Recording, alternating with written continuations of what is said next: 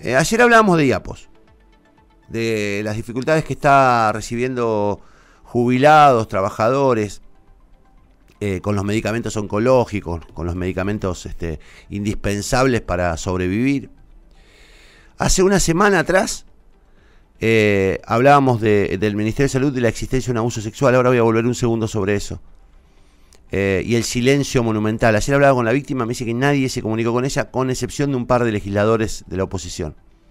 Nadie se comunicó, ni un gremio, ni un sindicato, ni un, colectivo feminista, nadie, nadie, nadie.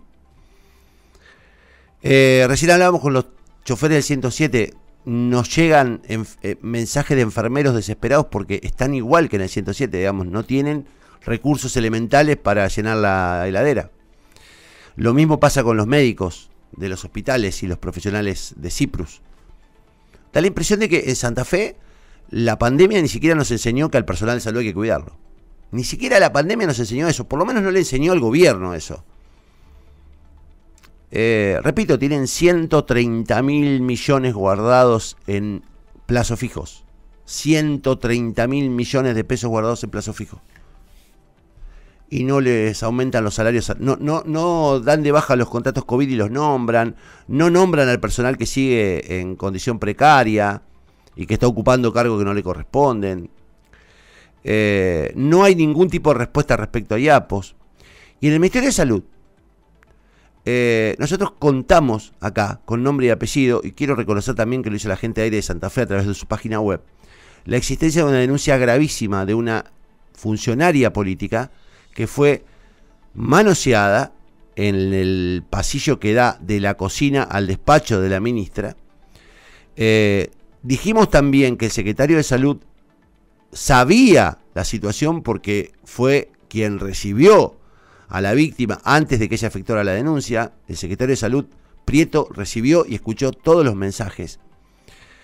Y ayer me llegó algo eh, que me da la impresión de que es la explicación de por qué este señor abusador sexual que está siendo investigado por el MPA no es tocado. Ayer me llegó algo que me da la impresión de que esto no está eh, avanzando porque hay de verdad una protección política. Miren esta foto. Este señor que ven ahí es Daguerre, el abusador. Y esa señora que ven atrás, posando sonriente en la selfie, ¿saben quién es? La ministra de Salud, Martorano.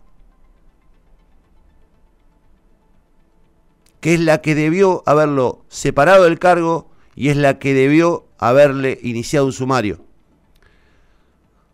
Tampoco se comunicó Lucila Puyol, la secretaria de Derechos Humanos, que según el organigrama del Estado de Santa Fe, aunque Hoffman lo desconozca, es la responsable de llevar adelante todo proceso vinculado a acoso, abuso y a este, problemas de género en la provincia de Santa Fe. Tampoco la Secretaría de Derechos Humanos se comunicó con la víctima.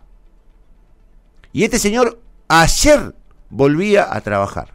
Se le acababa la licencia y ayer volvía a trabajar. Desde ayer tiene vía libre la guerra para circular por el ministerio con el cargo de jefe de no sé qué cosa.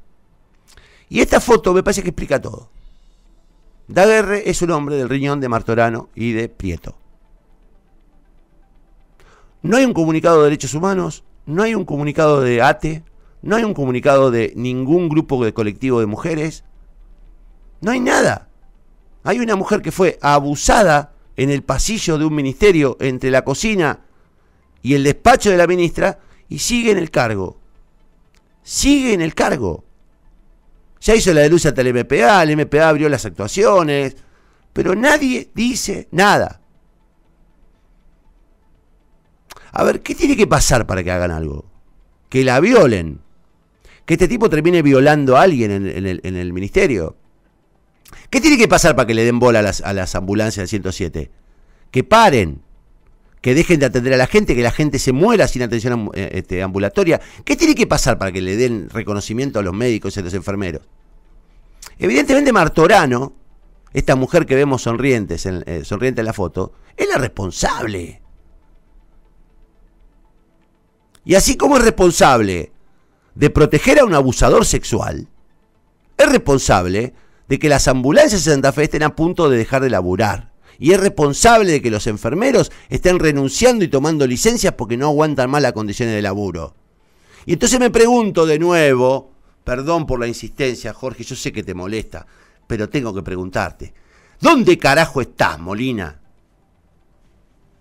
¿Dónde carajo estás, Hoffman? Además de contando la plata que te va entrando por tus negocios con el grupo Tita.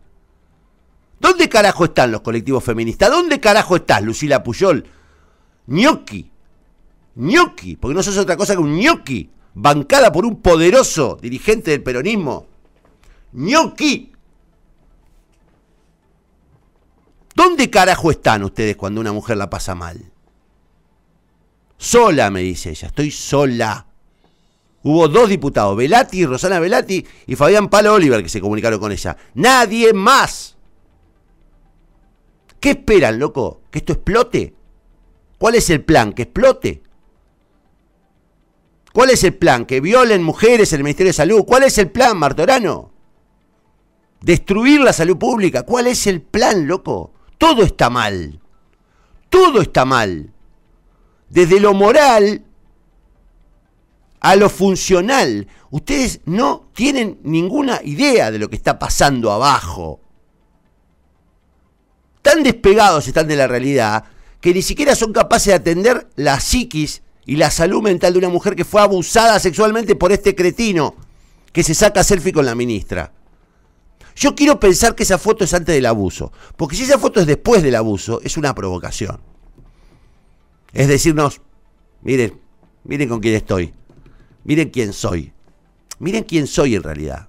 Soy esto, soy el poder. Lo que está pasando en el Ministerio de Salud es terminal. Yo no creo que exista una circunstancia similar de abuso sexual como el que ocurrió en el Ministerio con la protección de Prieto y con la protección del secretario de Salud y con la protección de la ministra. Imagínate si no separan un abusador sexual, qué bola le van a dar a un enfermero, qué bola le van a dar si no se conmueven con un abusador sexual o con una abusada sexual, ¿qué bola le van a dar a un enfermero, a un chofer, a un tipo que sigue con un contrato eh, de COVID con menos de 50 mil mangos de sueldo? ¿Qué bola le van a dar? Han venido a hacer negocios. Y los que deberían estar protegiéndolos están callados, que son los sindicatos. Están callados. Hoffman dice, hay que hacer algo con la cuestión de género. Hay una mujer abusada y vos te quedaste callado, cretino. No fuiste capaz de comunicarte con ella, mierda humana.